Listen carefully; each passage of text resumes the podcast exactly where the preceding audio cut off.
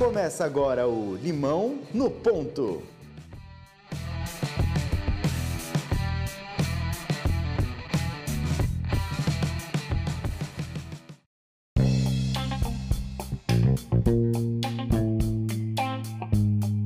Sejam muito bem-vindos a mais um episódio do Limão no Ponto. Eu sou Danilo Cruz. E eu sou o Dudu Mendonça. E o Limão do Ponto de hoje aterriza em Miami para conversar com ela, que é brasileira, especialista sobre o mercado imobiliário e fundadora do Casa Miami Properties. Michele Silva Lindquist. Seja muito bem-vinda ao nosso Limão no Ponto de hoje, Michele. Olá, Danilo. Olá, Dudu. Estou muito feliz com a oportunidade de participar do podcast de vocês. Obrigada. Particularmente, estou vivendo muito esse momento super podcast agora. Tenho utilizado muito essa ferramenta, considerando que hoje estamos todos contando com a TV e as redes sociais para informações. Então, para mim, o podcast tem se destacado como uma fonte mais limpa, mais simples, mais transparente. Então, estou muito feliz de estar aqui com você. Legal, Michelle. Bom, muito obrigado por estar com a gente hoje. E para a gente começar, então, nossa conversa, explica um pouquinho para a gente a sua trajetória como empreendedora, como dona de um negócio e e como que uma brasileira foi parar no mercado imobiliário norte-americano? Bom, sobre minha trajetória, não posso dizer que eu executei um plano de, é, de negócio. Costumo pensar e eu gosto de pensar na minha trajetória como uma história de transformação de possibilidades para oportunidades.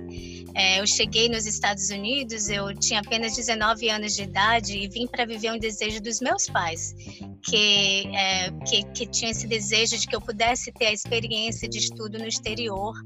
Né? O plano deles era algo de curta temporada, mas logo eu percebi que estava em um local com mil e umas uh, possibilidades e fui amadurecendo e esse amadurecimento vi que é, essas essas oportunidades podiam, podiam se tornar oportunidades no campo de sucesso para mim também, né? E em 2016 cheguei na Flórida, depois de vários anos é, morando no lado oeste do país. Um, aqui foi onde eu pude perceber que muitas outras oportunidades é, dentro do mercado imobiliário e, e busquei entender como utilizar minha experiência anterior nesse mercado, né, e transformar essas oportunidades em uma carreira de sucesso. Logo um pouco, é, em pouco tempo dentro é, desse mercado muito rico, onde se encontram muitos brasileiros e empresários executivos, me dei conta de que eu estava vivendo um começo de uma longa carreira. E o Casa Miami Properties hoje tem quase 10 anos e verdadeiramente é a minha segunda casa. As pessoas, elas até me conhecem como Michelle do Casa Miami, né? E foi o Casa Miami que me ensinou e eu aprendo e né, tenho aprendido e continuo aprendendo como o que é que é ser empreendedor, o que é empreender. E isso é, é muito bom e é, é, tem, tem, um significado, tem um significado muito grande para mim. E como é o trabalho feito pelo Casa Miami Properties? Então, Dudu, é, nós somos uma imobiliária completa. Trabalhamos com serviços de compra e venda de imóveis, aluguéis, gestão administrativa dos imóveis, representação na aquisição de negócios e pontos comerciais. Michele, como é o processo para captação de novos clientes? Né? Você desenvolve um trabalho por indicação, vendas diretas, ferramentas de marketing, como que funciona esse mundo, esse mundo de relacionamento e conquista de novos clientes, porque é um trabalho muito íntimo, né? Muito de relacionamento com o cliente, né? Não, é é, são vendas pontuais e são vendas, um trabalho de com valor considerável, assim, né? Ah, sim, sim. É, é, eu tenho uma grande alegria, satisfação até de dizer que meus meus maiores clientes vem por indicações de outros clientes e de parceiros imobiliários no Brasil, na Colômbia, no México, em Portugal. Então, é simplesmente muito bom poder é, atender alguém indicado por clientes anteriores. Poder criar e aumentar esse ciclo de confiança, para mim, não tem preço. Porém, com a demanda, né, é, tenho tentado me adaptar ao mundo virtual também. Creio que seja o que vocês, é o que, é, o que chamamos hoje de, do mundo digital, né? Um, apesar de ter o entendimento da importância do mercado virtual no mundo atual, encontro aí algumas informações curtas e algumas vezes não tão transparente na, na, nessa informação que encontramos virtualmente. Então, confesso ainda investir mais no trato pessoal, o chamado one in one aqui nos Estados Unidos. Porém, estou é, trabalhando nessa adaptação, tentando utilizar né, é, é, tem, tenho utilizado essa ferramenta tentando passar informações completas e claras. E é inevitável, o domínio dessa ferramenta virtual eh, tem tido no mercado em geral. Por isso, sigo buscando melhorias nesse aspecto. Creio que ainda veremos muitas inovações. Quais você considera que são os grandes pilares para essa negociação? E quais as ferramentas que você utiliza que realmente são imprescindíveis para a garantia desse sucesso? O mercado imobiliário dos Estados Unidos tem uma dinâmica imobiliária diferente do Brasil. Aqui contamos com uma plataforma única, onde todos os corretores acessam ao mesmo sistema para captar a propriedade desejada pelo cliente, né? Ah, particularmente na Flórida existem muitos corretores, então acredito que a transparência a confiança e o trabalho árduo são os principais pilares para oferecer aos meus clientes um trabalho diferenciado, né? E são esses mesmos diferenciais que tento que tenho como meta de transferir aos nossos corretores na nossa empresa, né? Serem transparentes, é, é, trabalhar para a conquista da confiança desses clientes e, e encarar o trabalho com, com seus desafios, né? É, é, o trabalho árduo. Qual é a grande diferença quando você comentou nessa questão de negócios e trabalho entre o público americano e o público brasileiro? Bom, um, é, quanto tempo de podcast que a gente tem para elaborar essa questão? Porque é, eu posso, posso falar por muito tempo sobre isso, mas é, bom, eu tento não classificar meu cliente e dedico o meu melhor a todos, sem olhar o tamanho do dinheiro do cliente ou da minha comissão. A minha meta mesmo é alcançar a confiança do cliente para que eu possa levá-lo até a reta final da transação. Um, assim, juntos, podemos alcançar o sucesso de cada negócio, né? Um, agora, existem sim a diferença entre trabalhar com o público americano e trabalhar com o público brasileiro. É, diria que a primeira diferença está no passo a passo necessário para é, preparar o cliente no processo da aquisição. Né? Por exemplo, o americano é, é, tem um American Dream, né? O American Dream do americano é realizar o sonho da casa própria. Já o brasileiro vem com o objetivo de casa de férias, investimento ou até mesmo futura possibilidade de moradia. Mas para isso, muitas vezes é sugerida uma constituição de empresa é, para né, cobrir o objetivo deles de melhores tributações, de proteção do patrimônio, da transferência do dinheiro para a disponibilidade de financiamento ou até mesmo da compra à vista. Outra diferença é que o brasileiro, por não ter pleno conhecimento da área, conta com a nossa experiência para instruir devidamente na captação do local de acordo com seu perfil. O americano geralmente já está pronto para. Ah, eu, eu, eu, moro nesse, nessa cidade ou nesse bairro e quero me mudar para esse outro lugar. Então a gente já trabalha com essa área mais. É, é, é, decidida, né? O brasileiro não conta com a nossa experiência para poder guiá-lo nessa decisão de onde será o local é, de acordo com o perfil de cada um. Aí, entre outras, outras diferenças, como falar inglês com um, falar português com outro, uh, porém, sendo brasileiro ou sendo americano, é sempre muito prazeroso alcançar o sonho da aquisição de um imóvel, seja para uso pessoal ou para, uso, né, ou para o investimento do, do cliente.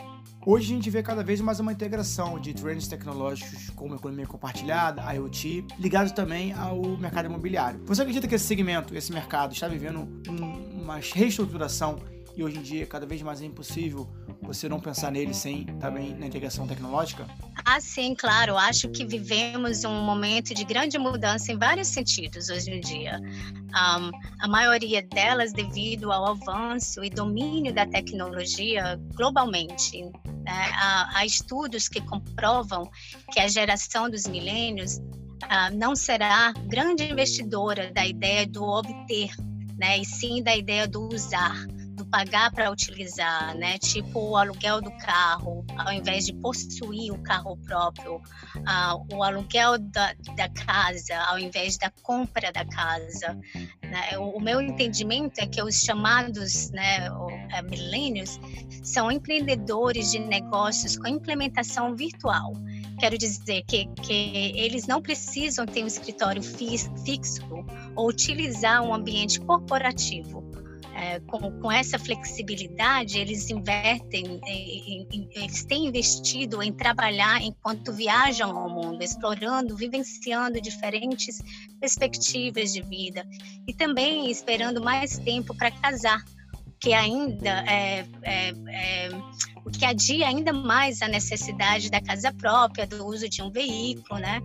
Ah, com isso tem crescido, é, é, do, no outro lado, tem crescido um mercado muito poderoso de investidores visando esse público, né, para aumentar o retorno de investimento deles. Então tem sido é, uma, uma, uma, mudança bem interessante de, de presenciar é, hoje em dia. É, muito, muito investidor é comprando, adquirindo imóveis para colocar, por exemplo, no Airbnb, né? Ou fazer uma locação de férias, esse tipo de coisa. Né? Então, Danilo, é, recentemente foi lançado um projeto no centro da cidade de Miami visando exatamente esse investidor que busca o consumidor do Airbnb. Do Airbnb. É, é, um prédio de high-rise, como a gente chama aqui, um prédio alto, de luxo, porém com, com micro-unidades, né, com unidades pequenas, para exatamente esse pessoal do fluxo de temporada.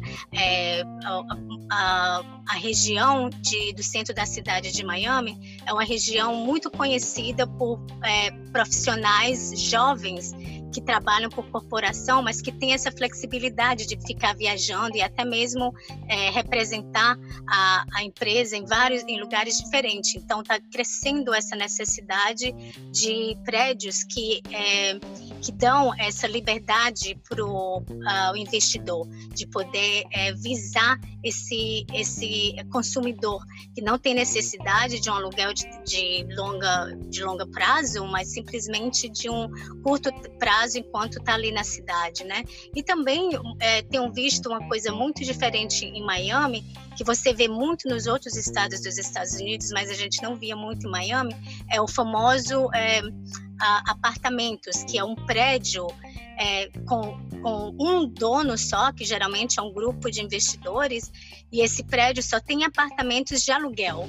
Então, de vez ser apartamentos que você pode comprar para viver, eles não têm interesse de vender aquela unidade, eles têm interesse naquele, naquela pessoa mesmo de aluguel de anual, né? Mas que são aquelas pessoas rotativas mesmo. Então, é, são, são duas coisas bem interessantes que você tem, tem, que a gente tem visto bastante entrando no mercado de Miami. Eu acredito exatamente por isso, pela necessidade de, de não só necessidade, mas também o potencial de retorno é, atingindo esse consumidor que é o, é o, é o milênio que está vindo.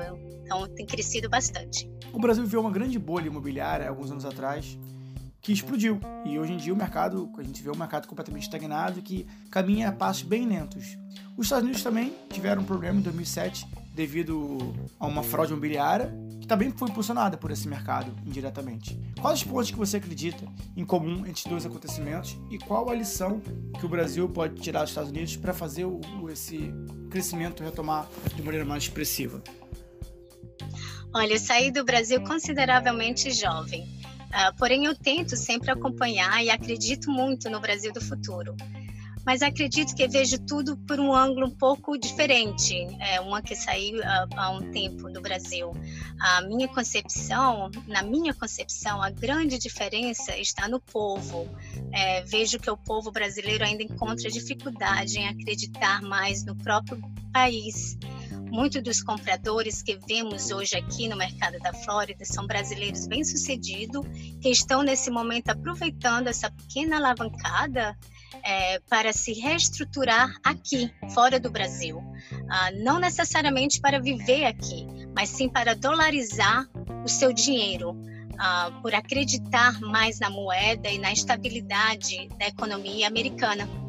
A, a, crise americana foi realmente uma fraude que entraram na história do país, porém os Estados Unidos pôde provar seu sistema forte, uma economia sólida. E, e eu sinto que o brasileiro duvida, é, né, por duvidar do, do, do, do, Brasil, eles ainda eles tendem a apostar ainda nos Estados Unidos, né? Mesmo que sabe tenham conhecimento da a crise que nós vivemos aqui, tendo conhecimento da crise que o Brasil é, recentemente viveu e ainda ainda sofre, né, por essa crise, eu vejo que eles sentem a necessidade é, bom, não só necessidade, mas eles veem que podem acreditar no, na, no, no dolarizar a moeda deles. É, então, acho que a diferença é essa: a diferença é que o americano é, não, não, não, não precisou sair do país deles. É, a gente sabia que estava passando por uma crise, que, era um, que foi uma fraude é, no mercado imobiliário, ah, porém eles acreditam, eles acreditam muito no país deles, eles é, são muito, né, é, não gosto de dizer é, é, patriotas, porque eu acredito que o brasileiro também seja patriota, mas eles acreditam na moeda deles, eles acreditam no sistema deles. E eu acredito que o Brasil também acredita no sistema americano, e essa é a diferença, é que o brasileiro que tem condição tem visto a, a, a oportunidade de dolarizar o dinheiro dele. Então, é, é, eu sinto que o brasileiro tem a dúvida ainda no, no, no, Brasil, né? E com, com razão ou não, isso pode afetar o crescimento pessoal e, consequentemente, o crescimento econômico de, de um país, né? Essa dúvida acaba afetando. Então, para mim, como brasileira americana, a grande diferença está mesmo no povo, né? na, na educação que é oferecida para esse povo, na segurança que é fornecida para esse povo, no acesso de informação que o povo tem, nas oportunidades concedidas à população de cada comunidade, né? e a união desse povo. Eu acho que essa é, é a diferença que eu vejo estando no meio como uma brasileira americana. Bacana. E para o brasileiro que deseja empreender, começar seu negócio nos Estados Unidos, qual o caminho que você sugere? Por onde começar? Então, o primeiro passo é entender as diferenças entre o mercado Brasil e o mercado aqui é, principalmente se o objetivo é trazer sua marca para a Flórida. Apesar de ser um estado com cidades como Miami e Orlando, que apresenta um número denso pelo público brasileiro, ainda é um estado localizado fora do, do, do país, né? fora do Brasil acho que não se deve esquecer disso. Né? A, Flórida é um estado americano onde muitos brasileiros chamam do Brasil que deu certo, mas ainda é um Estado americano.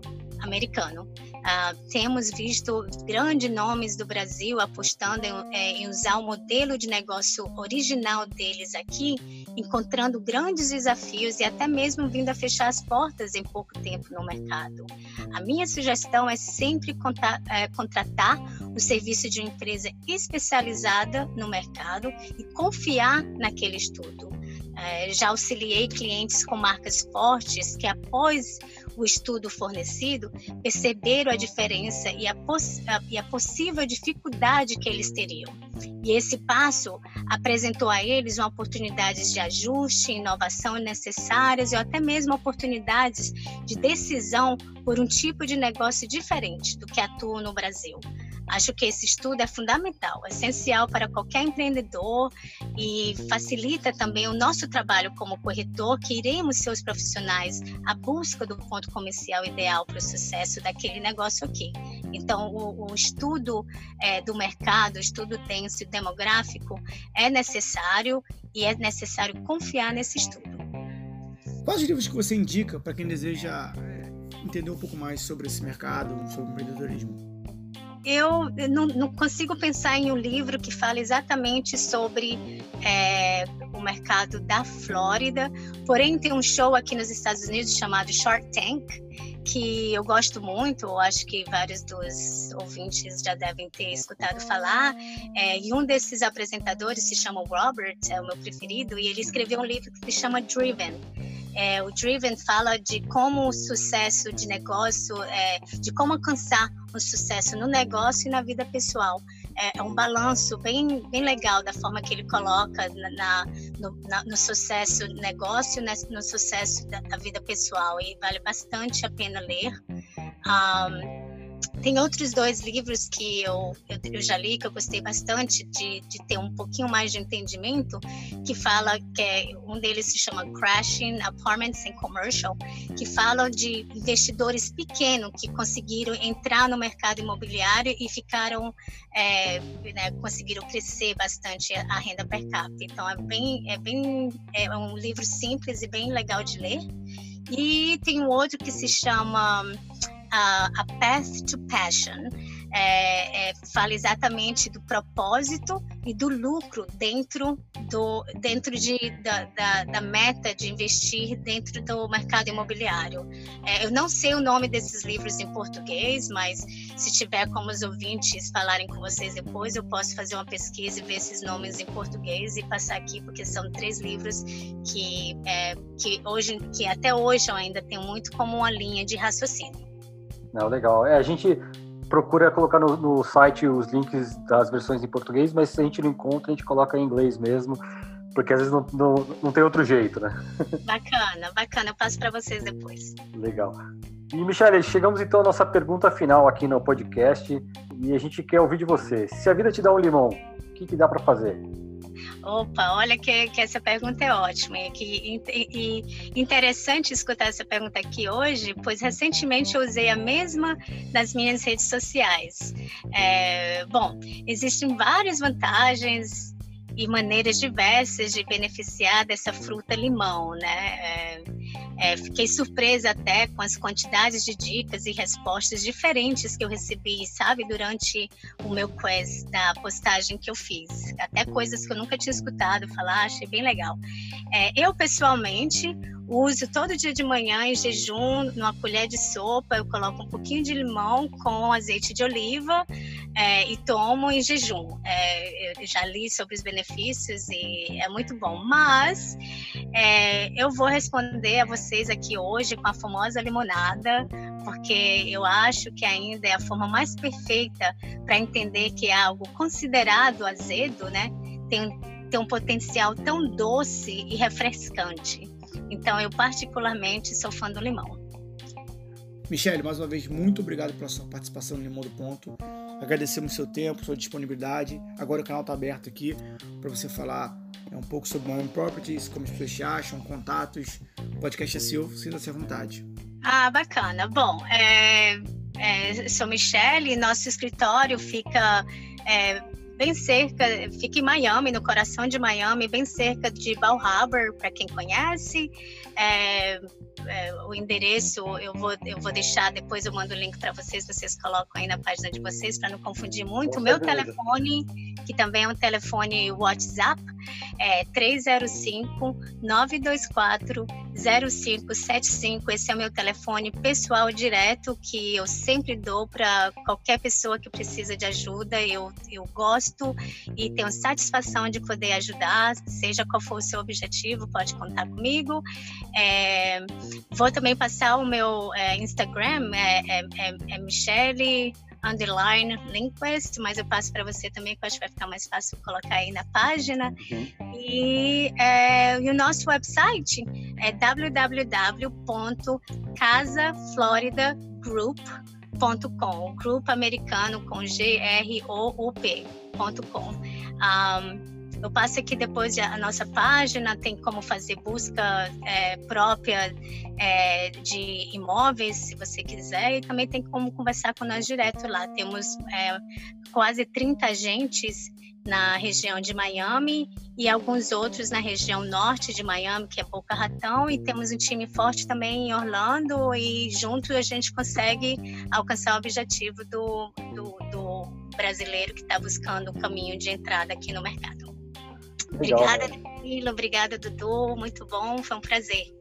Bom, muito, muito obrigado, Michele. Obrigado mesmo. E queria deixar agora também um recado para os nossos ouvintes que estamos disponíveis a receber perguntas para os nossos convidados aqui, tanto para a Michele quanto para os entrevistados anteriores.